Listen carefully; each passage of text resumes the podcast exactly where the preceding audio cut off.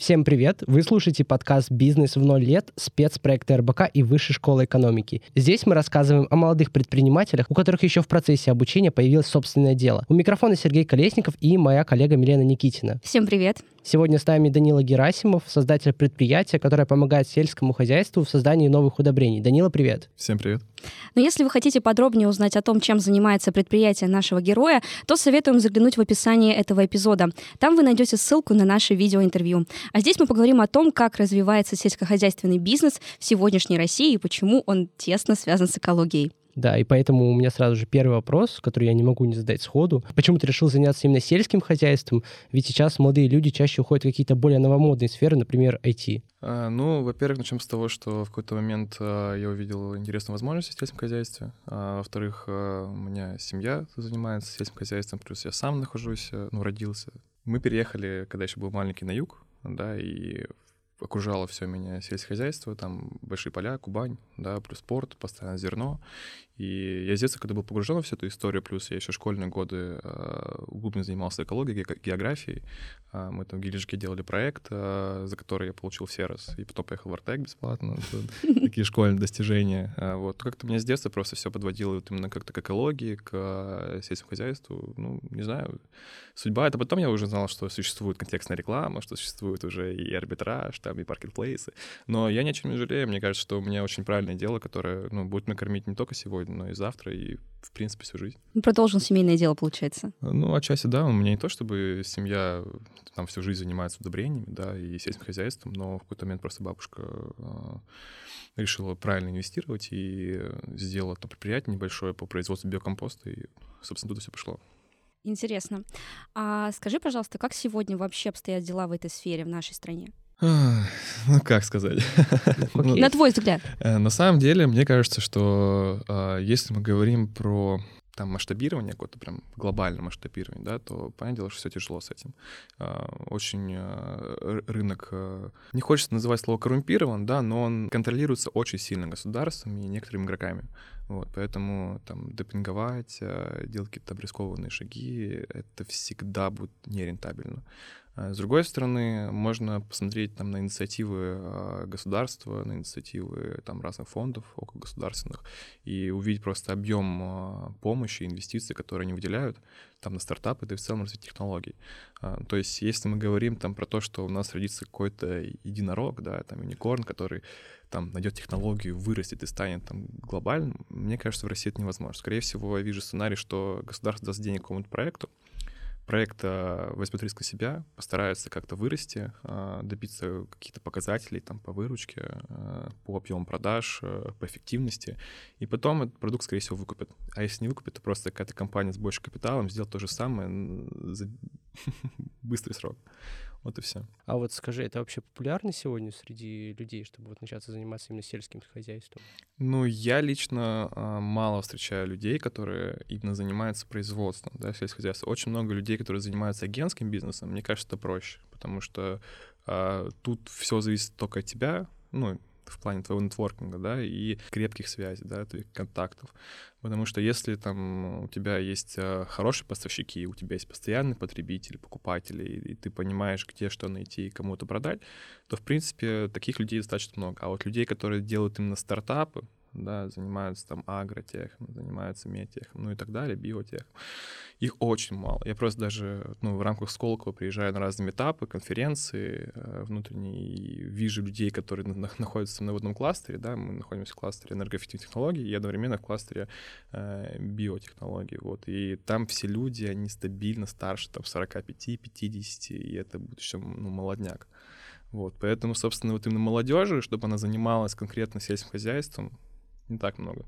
Ты говорил про то, что государство как-то старается помогать. Вот расскажи, она как-то стимулирует именно молодых предпринимателей в сельском хозяйстве? Может быть, есть какие-то специальные программы, гранты, акселераторы? Да, кстати, вот э, акселератор есть, сейчас э, я не помню, в каком городе, Нижний Новгород или или Новосибирск. А, в общем, там есть университет, э, который ну, связан с сельским хозяйством, и вот там как раз-таки есть акселератор. Он стартовал, если не ошибаюсь, в марте прошлого года. Э, совместно РСХБ Сколково и как раз-таки вот от университета. а, там, что ли, 300 заявок было под на этот проект, там потом на сентября началось обучение по какой-то программе, потом выпускникам этой программы дают уже какое-то образование, о, не образование, а гранты, но в целом это больше похоже на какую-то модифицированную систему образования. Ну, да, как ты думаешь, людей. они работают? Э, Пока тяжело сказать еще. Ну, я еще не встречал э, проекты, которые действительно с этим с этих программ смогли что-то показать, там привлечь инвестиции. Ну, да, возможно, создаются какие-то проекты, создаются какие-то решения, но доходят ли они до потребителей, такого я не видел. Мгм. Вот ты буквально пару секунд назад упомянул про взрослых мужчин, 45-летних. А, вот у меня есть такое представление, что все люди, которые занимаются э, бизнесом в, сельском, в сфере сельского хозяйства в этой отрасли, это все взрослые дяди в пиджаках. Расскажи, пожалуйста, так ли это, и сложно ли вообще студенту с ними работать и доказывать свою компетентность? Встречался ли ты с какими-то предрассудками? Да, постоянно встречаемся, но, как говорится, волков боятся в лес не ходить, поэтому мы просто пытаемся барьеры преодолевать. Но один из примеров, который можно привести, а, вот ты приходишь, э, допустим, к какому-нибудь фермеру, да, или там, на какой-нибудь выставке, ты общаешься с э, потенциальным потребителем, да, который заинтересовался твоим продуктом, и он спрашивает, почему должен брать, например, ваше удобрение, там, диамоний фосфат, там, или какое-нибудь удобрение минеральное, самое простейшее, которое я там беру уже 20 лет, там, у дяди Вася. И ты пытаешься ему объяснить, что вот это новый продукт, вот он такой же эффективный, он даже намного более эффективный, там, если говорить про, про дистанцию, да. Но он говорит, ну слушайте, как я могу вам поверить, если я его еще не пробовал? Ну, ты ему говоришь, попробуйте маленькую партию, возьми себе. Не, я ничего покупать не буду.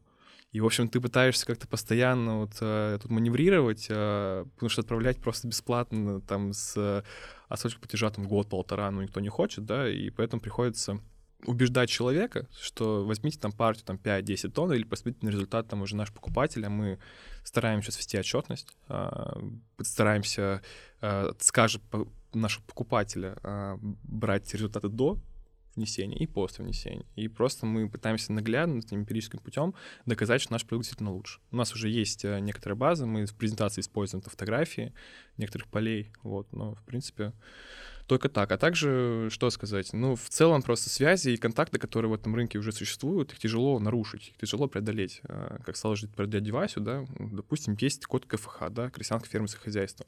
В этом КФХ, ну, там 10 фермеров, и они все небольшие. Ну, понятное дело, что они все в сумме как бы уже как какой-то агрохолдинг небольшой, но вот по отдельности они все очень маленькие. Вот, и там все очень, знаете, в таком ам, в стадном порядке решается. То есть, если есть какой-то лидирующий фермер, да, и вот у него показатели лучше, чем у всех остальных, то все остальные пытаются сделать так же, как он. Он использует удобрение какое-то определенное, и они используют такое же удобрение. Ну и это как бы, не хочу говорить, что прям наша так, стратегич- э, маркетинговая стратегия, да, это ну, не так, но это в любом случае просто закон рынка, он так работает здесь. Но если работать с большими холдингами просто, там, там уже очень высокие а, объемы закупок, и нужно просто постоянно поддерживать этот уровень, да, мы не хотим пока что брать и весь наш производственный объем загружать в одного покупателя и так сильно зависеть от него, поэтому мы стараемся пока что диверсифицироваться, наработать базу, понять, что а, рынок действительно живой, что он для нашего продукта уже готов, и потом уже а, делать большие там производственные мощности и продаваться уже большим компаниям. А в России есть какой-то сельхозбизнес, который вот тебя именно впечатляет? Может быть, Фосагро, потому что многие европейские страны не наложили на эту компанию санкции, потому что им очень нужна их продукция, их удобрения. Вот тебя есть кто впечатляет? Ну вот про Фосагро ты сказал, э, наложили же санкции одно время, просто потом их сняли. Э, ну, так получилось, что это сечение обстоятельств на самом деле, по большей части, потому что э, в один момент Китай ввел эмбарго. и они сказали, что мы продавать ничего не будем. И единственным продавцом на рынке осталась Россия, и поэтому ничего не осталось, кроме как снять с нее санкции. И я думаю, что, честно, я не следил за ситуацией РСХБ, потому что я не торгую, да, в основном на экспорте по своим продуктам, но вроде как с РСХБ тоже собираются снять санкции, да, и в целом э, просто надо понимать, что Россия является вторым или третьим игроком на рынке, да, вообще во всем мире, кто продает минеральное удобрение. Поэтому просто игнорировать такого игрока невозможно.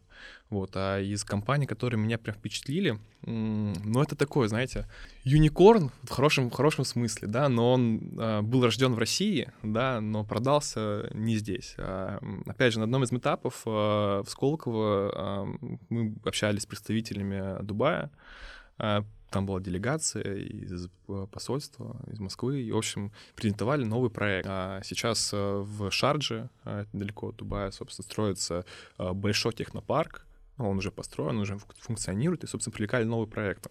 И вот один проект, который занимается вертикальными фермами. Вы знаете, что такое вертикальные фермы? Да, что слышал этом. Я не знаю. Ну, то есть, то есть есть такая технология, еще вот прям далеко советская гидропоника, да, это просто какая-то автоматизированная система там э, выращивания растений, да, то есть там есть определенный труб, по которым там течет жидкое удобрение, питает растения, в определенный момент э, свет лампы, опрыскивается все, и, в общем, все вроде классно звучит, но просто в России технология, она уже считается примитивной, и никто особо на нее внимания не обращал, но тут нашлись ребята, и не одни, причем их достаточно много, которые взяли технологии, очень красиво упаковали, прям очень красиво, что у нас там искусственный интеллект, что у нас там и такие-то растения, что мы еще и сохраняем там а, мертвые участки площади там в торговых центрах, в аэропортах, там и везде, везде, везде, а, и что они попали в этот СРТ парк и привлекли 10 миллионов долларов вот на такую вот вещь. 10 миллионов долларов на вертикальные фермы, технологию, которая была придумана в Советском Союзе еще до войны.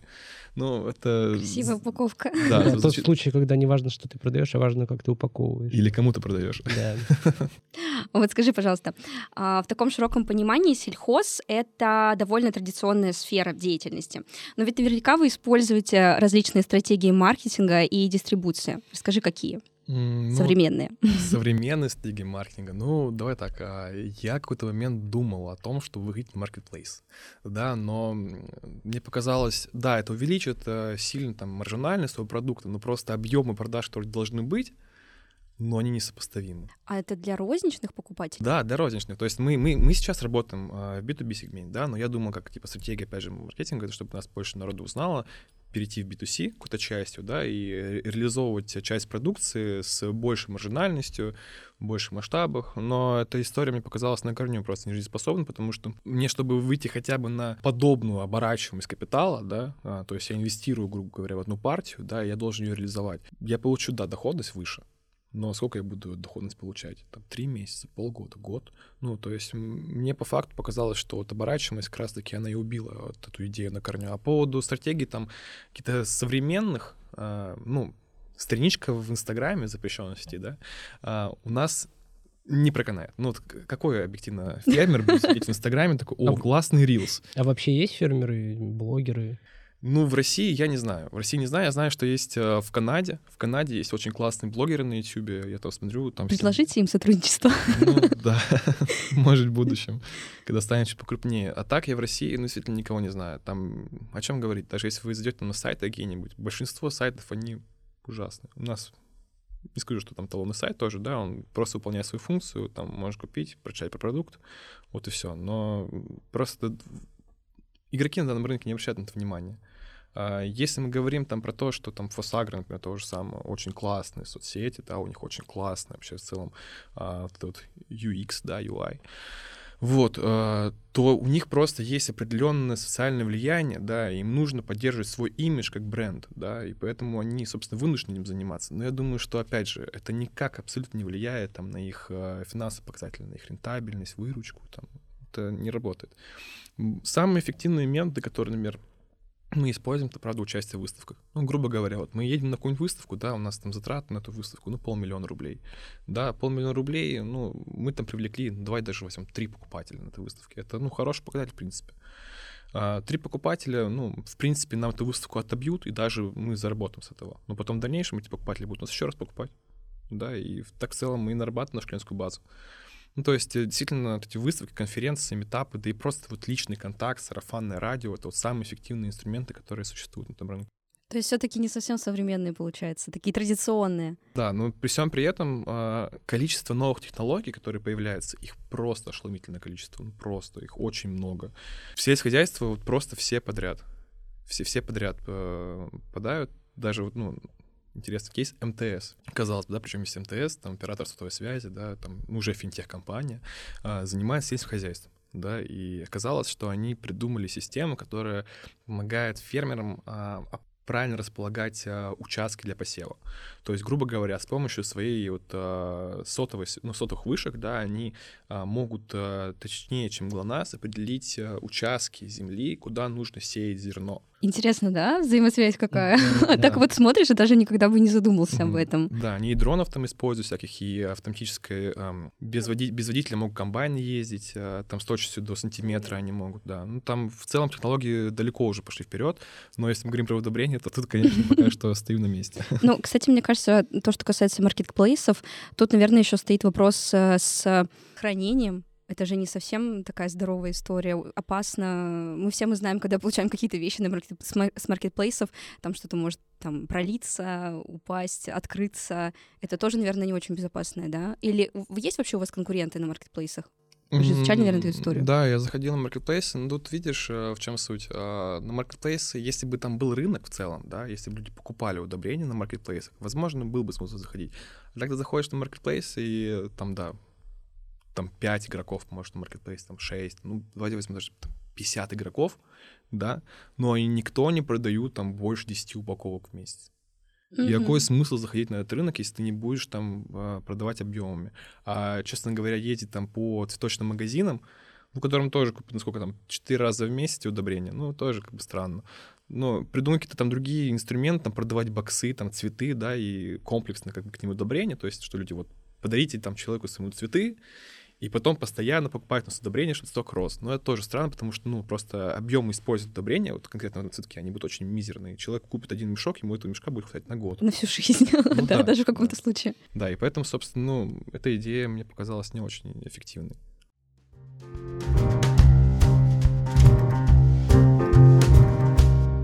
Ты говорил, что тебе нравится, как а, делает а, свой контент Фосагр в социальных сетях. Знаешь ли ты еще какие-то примеры, когда сельскохозяйственный бизнес сделал что-то крутое, что зачем интересно следить даже человеку, который этим не занимается? Слушай, мне кажется, что в целом, а, знаешь, э, человеку, который не связан с сельским хозяйством, вряд ли будет интересно следить за сельским хозяйством. То есть, э, давай так, э, если человеку глубоко интересны финансы, да, и он прям сильно углубляется, опять же, в ставку центробанков, новости финансового рынка, там, э, в целом, в какие-то M&A, да, сделки, то э, ему будет интересно подписаться на такие каналы, да, и он будет интересно вот этим заниматься. А если человеку интересно кульчики печь, да, и там котлетки делать, он будет, наверное, подписан на канал с э, рецептами. Ну, то есть э, Лично мне, потому что это моя как бы специализация, мне интересно за ним следить, за всем следить. Я постоянно как бы ну, нахожусь в эпицентре всех этих событий, и мне ну, действительно это нравится. Вот. Но человек, который никак не связан, ну, я стараюсь э, не доедать и не пихать там, знаешь, странно будет, если я вот в разговоре с человеком, мы сидим там в баре, там что-то обсуждаем, пьем коктейль, я говорю, слушай, знаешь, какие есть удобрения классные? И он такой, к чему ты это вообще? Ну, то есть нет таких эм, тем, которые вот выведут тебя на какие-то классные проекты. Вот да, сейчас у нас подкаст с вами, да, мы можем это все пообсуждать, но вот в личной беседе, там, в разговоре не профильные. Это, мне кажется, никому не интересно. Ну, да, это такая достаточно узконаправленная история. А, вот все мы знаем, что экология и сельское хозяйство тесно связаны. Расскажи, насколько это важно придерживаться принципа экологичности, особенно в сфере производства удобрений? Ну, на сегодняшний день становится все более и более это актуально, потому что я проводил, короче, некоторые исследования. А, вы знаете, что с 90-го года по 2019 было принято а, там, 4 или 5 законов, регламентирующих вообще правила обращения отходов животноводства. Ну, правила использования. Нет, но теперь Нет, знаем. Не ну да, я понимаю, это такой риторический вопрос был. А, но за с 19 там, по 23 год было принято еще 5 законов. Ну, то есть вы понимаете, да, что тенденция с каждым годом становится все более и более острой, да, вот эта повестка, а, и государство все больше обращает внимание в целом на проблему там, утилизации.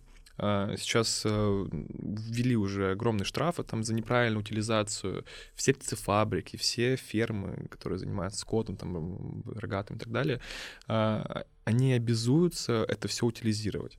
И тут появляемся как бы мы, ребята, которые готовы помочь фермерам. А, мы как бы забираем у них этот отход по факту, его обеззараживаем, его обогащаем, гранулируем, и получается очень классная такая органическая основа, уже насыщенная, потому что, ну, Кур кормят очень хорошо. Там прям хороший рацион, все очень полезно, качественно. То же самое и с коровой. Ну, мы в основном, конечно, с курами работаем. Вот. И плюс еще добавляем минералку, и получается классный продукт. Вот. Но в целом технологии, которые там тоже занимаются утилизацией, ну, есть там метан, да, добывают, вот мы общались как раз-таки сегодня с Мадиной по этому поводу, что э, добывают газ, да, из отходов э, коров, да, и получается даже дешевле, чем продает тот же самый «Газпром». Например, э, взяли вот... Э, не хочу просто говорить это слово постоянно, да? Взяли коровий помет, да, и его там путем брожения а, добились выделения метана, его собрали, а, получился газ, который по себестоимости стоит полтора рубля за куб. Это вот реально проект такой есть, не помню, в Саратове или Самаре. Вот. А потом берут его обратно, сжиживают, э, там кристаллизуют, и получается, ну, какой-то аналог комбикорма, который опять пускают коровам как корм питательный. И вот снова пошел процесс, корова снова сделала это свое дело, снова это забродила, снова получил сметана, снова корм. Ну и как бы такой очень интересный цикл получается, а вот что делать все равно с этой основой, которая уже по факту становится непригодной для удабривания, да, непригодной для удобрений, а, пока что непонятно. Да, ее как бы пытаются сохранять, потому что она уже становится менее там а, химически опасной да, но это все равно, как бы, на мой взгляд, не всем решением. Но мне почему-то кажется, что здесь как раз-таки ваш возраст, э, ну, достаточно молодой, играет вам на руку, потому что вы приходите и говорите, вот мы такие молодые ребята, у нас есть вот такие классные технологии, давайте работать. Да, да. На самом деле, э, какой-то момент э, задумался о том, что, ну, действительно, просто так получилось очень удачно и хорошо, что я попал за кулисье вот э, этого большого, этой большой игры, да, и я вижу э, вот эти тенденции, которые появляются, ну, раньше всех остальных. И, по идее, можно договариваться с этими основателями, да, стартап, который уже показывает какую-то эффективность, какую-то показатели, а, результаты, и делать а-ля marketplace. А, ну, я сейчас сворут идею мою, конечно, делать маркетплейс а, и просто приходить к фермерам, да, понятное дело, что они консервативные, понятное дело, что они пока что там тяжело смотрят новые технологии, но говорить, что вот у тебя есть, например, дрон, да, и тебе не нужно там платить а, Вове алкашу, да, который у тебя постоянно бухает, и твой... Э, я извиняюсь, свой жаргон, да, просто мы, как бы все агрономы, люди... Простые. Да, люди простые, вот. В общем, просто очень много рабочих, которые выпивают, там, не знаю, могут трактор у тебя украсть. Ты можешь просто уволить, у тебя поставить беспилотник, у тебя будет сам все делать, все удабривать. Тебе вообще ничего делать не нужно. Будешь сидеть дома, пить чай. Да, и, и будешь и, в нем уверен. И будешь в нем уверен. Вот, то же самое. Вот, ты можешь с посевом делать, с удабриванием, ну и так далее. Технологий есть огромное количество сегодня на сегодняшний день. Ну, действительно, я просто сейчас, ну, как студент, да, пишу диплом на эту тему тоже. Как раз-таки у меня тема называется пока что. Я ее, скорее всего, еще анализирую влияние нестабильности финансовых рынков на инвестиционную привлекательность стартапов в сфере АПК. Я изучал как раз стартапы, которые существуют, и Россельхозбанк Digital, огромный респект, просто большие молодцы, написали диплом наполовину за меня. В общем, кому интересно погрузиться в стартапы, да, какие они есть э, и что они вообще делают, э, заходите на Россельхоз Digital, там есть карта агротех стартапов, очень интересно, очень познавательно. И давай задам очень главный вопрос. Вообще все, что касается удобрений, люди воспринимают с опаской, но сразу приходят какие-то пестициды, ГМО и тому подобное. Давай вот развеем этот миф. Расскажи, почему в сельском хозяйстве можно и даже нужно применять удобрения. Ну, а как без них? как без них? Ну, без них невозможно просто-напросто. Понятное дело, что ты говоришь пестициды там и так далее, но для этого есть СЗР, та система защиты растений. Вот. А, но удобрение просто немножко другую функцию выполняет. Кстати, тоже это интересный факт. Существует э, такое заблуждение, да, что удобрения нельзя вместе с ЗРами совмещать. То есть их нельзя мешать, потому что тогда СЗР работает, работает плохо, неэффективно, и удобрение тоже работает неэффективно. То есть как бы две формулы, две функции смешиваются, да, и, и по факту ни одна не выполняется с двумя зайцами бежишь, никого не поймаешь. Но а, мы, опять же, добились такого показателя, что вот в нашей органической основе есть определенные бактерии, там азотфиксаты и так далее, и мы добавляем как раз-таки вот туда э, СЗР, может добавить, и это будет по факту как бы удобрение, которое является еще СЗРом. Тоже как бы такая фича небольшая. Вот. Я считаю, что просто без удобрений на рынке невозможно. Ну, как, э, ты просто ничего не вырастешь. Э, у тебя твой как бы сосед будет делать с удобрениями, а, собирать урожай в разы больше, чем ты, на, с одинаковой площади, с одного центра, ой, с одного гектара. Да, и как бы смысл, что, что, что ты сделал.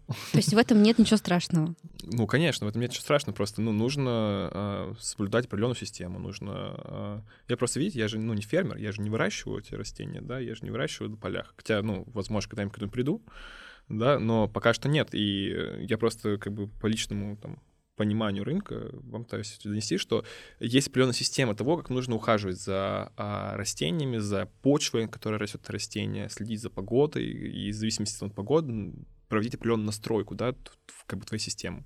Если, грубо говоря, у тебя постоянно идет дождь, у тебя, значит, постоянно вымываются, наверное, какие-то элементы из почвы, да, значит, нужно добавлять растение, в растение чуть больше удобрений. Мгм. Ну, если мы говорим про минералку, да, нашу не нужно.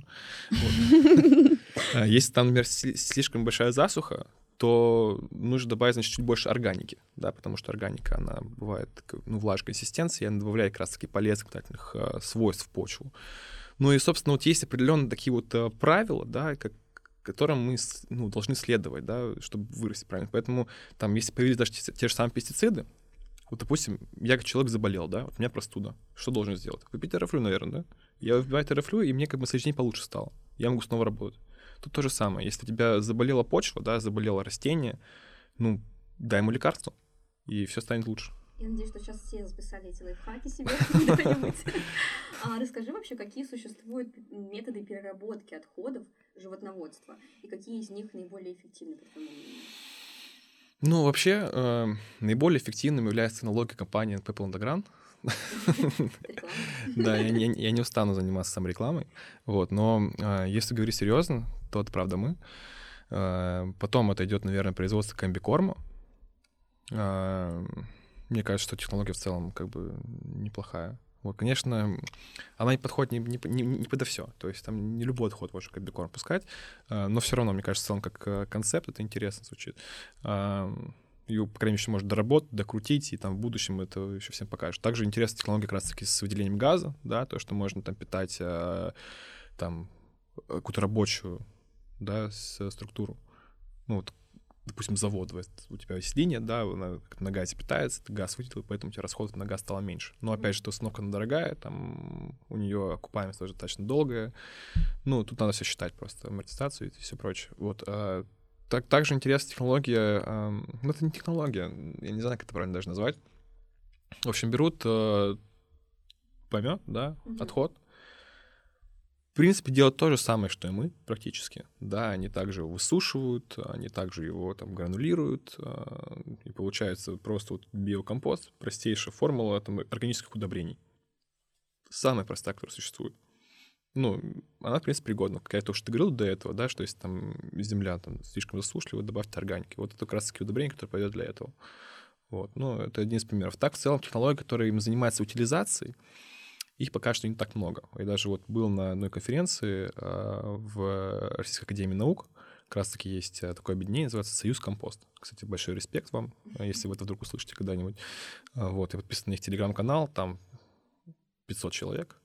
Зато наверное. интересная инфа, я, я уверена. Да, ну, она очень профильная и очень интересная. То есть э, это действительно все академики, ученые, типа их там всего 500 человек, и я там как-то очутился, вот. Но э, я приехал на эту конференцию, и, конечно, после там с, э, после Сколково, да, после такого контраста технологичного, там, современного, все в костюмчике такие, все больше похожи на бизнес-консультантов, чем на фермеров. Сюда прихожу, и тут сидят просто, ну, реально дедушки.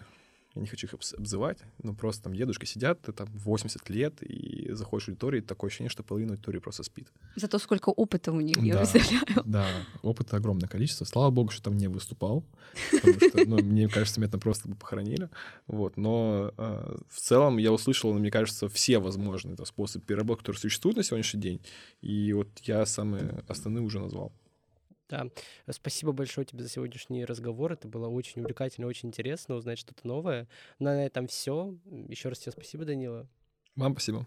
А с вами был Сергей Колесников, Милена Никитина и подкаст «Бизнес в ноль лет» спецпроекта издания РБК и Высшей школы экономики. Мы услышимся с вами совсем скоро, а пока обязательно подписывайтесь на наши социальные сети. Там вы найдете много интересного контента о наших героях и о предпринимательстве в целом. И также не забудьте подписаться на этот подкаст на вашей платформе. А если вам понравился выпуск, пишите комментарии в Apple, жмите сердечки на Яндексе и делитесь этим эпизодом с друзьями. До скорого. Пока-пока.